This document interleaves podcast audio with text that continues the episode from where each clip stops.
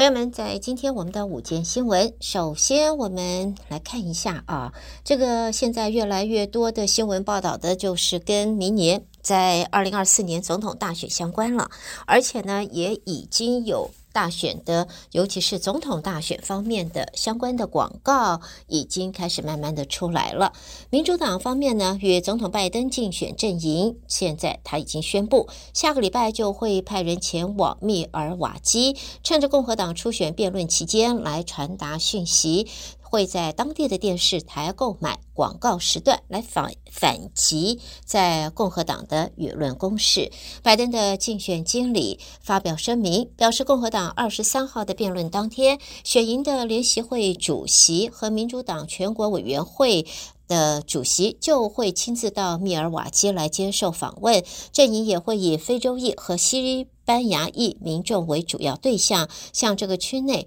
播放广告，所以呢，民主党将会购买广告时段，就算拜登人不在场，这个宣传还是要做得足足的。好，另外呢，也看到呢，在美国、日本跟南韩的领袖今天齐聚大卫营。在展开了三国的领袖峰会，也让中国大陆倍感紧张。在媒体报道，美国总统拜登也在今天将会宣布和日本、韩、韩国的新的安全合作，包含了联合演习在内。白宫国家安全顾问苏利文说，美国已经和日韩密切合作，但是新的作为将会力图深化三方合作，并且使得这个合合作更为的制度化。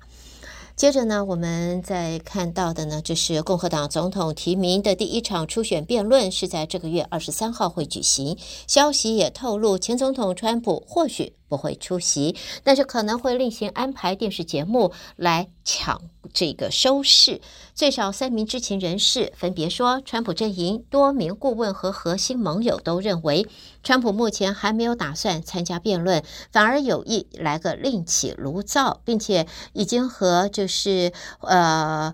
呃，Fox 新闻前主播，Carson 接触，探讨在其他有线电视节目、呃电视台来播放节目的可能性。川普到目前都没有为辩论做任何的准备。不过，他的一名顾问倒是说，川普无需练习，也可以在最后一刻参加辩论。在乔治亚州 Fulton County 起诉前总统川普等十九人，向亚特兰大的啊赖斯街 Rice 街的这个 Rice Street 的监狱报道，但是这所监狱本身现在也因为囚犯死亡的事件。正在遭受司法部的安全调查。根据 Fulton County 检方的命令，川普等人必须在这个月二十五号中午前向监狱自首。而当地的呃办公室啊，这个治安办公室则说，监狱在二十七月二十四号会开放，可以随后接收这个案子的报呃被告。但是外界还不清楚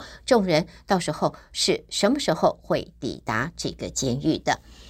好，其他方面的新闻，在这看到的是佛罗里达州一个名为 SB 二六四的州法是禁止中国公民购买农地，还有临近军事基地或者是关键的基础建设。现在这个州法影响到了俄罗斯、古巴等六个国家的公民。在现在呢，则报道是佛罗里达州这一个州法在禁止包括了中国公民购买。呃，中国农地还有临近军事基地获得关键的基础建设。不过呢，中国公民以及向中国公民出售房产的这些人士，在现在也面临着严厉的处罚。在目前呢，可以看到呢，啊、在法案方面，现在在佛罗里达州已经有松，已经有松绑了，因为法官现在放行在佛罗里达州对于华人的购地的啊买地的这一些禁令。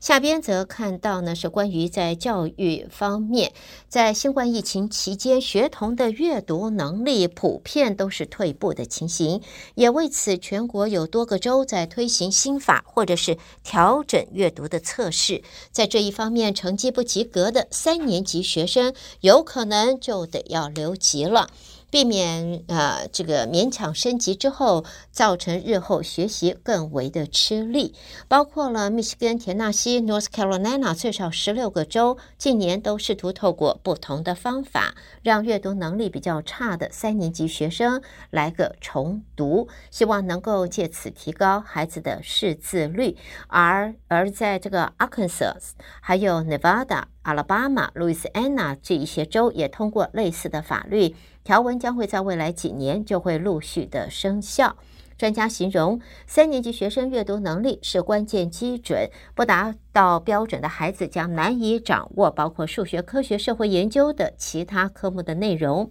现在致力改善全美儿童福祉的凯西基金会曾经就有研究说，三年级学生在这一方面一旦落后，高中这个就失学的失学率将会是同龄人的四倍。所以呢，现在已经有多个州要求阅读不及格的三年级的小朋友得要重读一年了。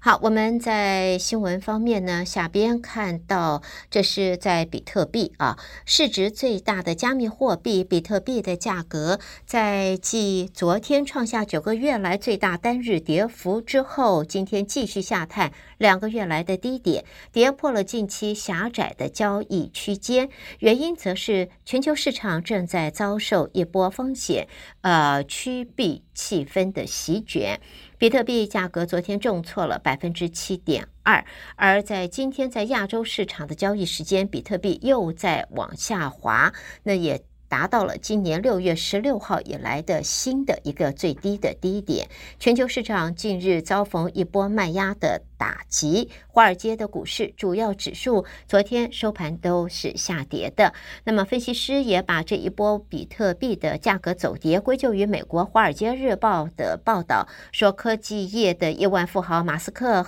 他的 SpaceX 过去两年把持有比特币价值一共减记三亿七千三百万美元之后，又抛币减持，所以造成现在比特币遭全球市场避险买压给扫到了。带给朋友们的就是今天我们的午间新闻。午间新闻由胡美健在这为朋友们编辑播报，也谢谢您的收听。让我们在这稍微休息一会儿，稍后欢迎您继续收听下边的节目。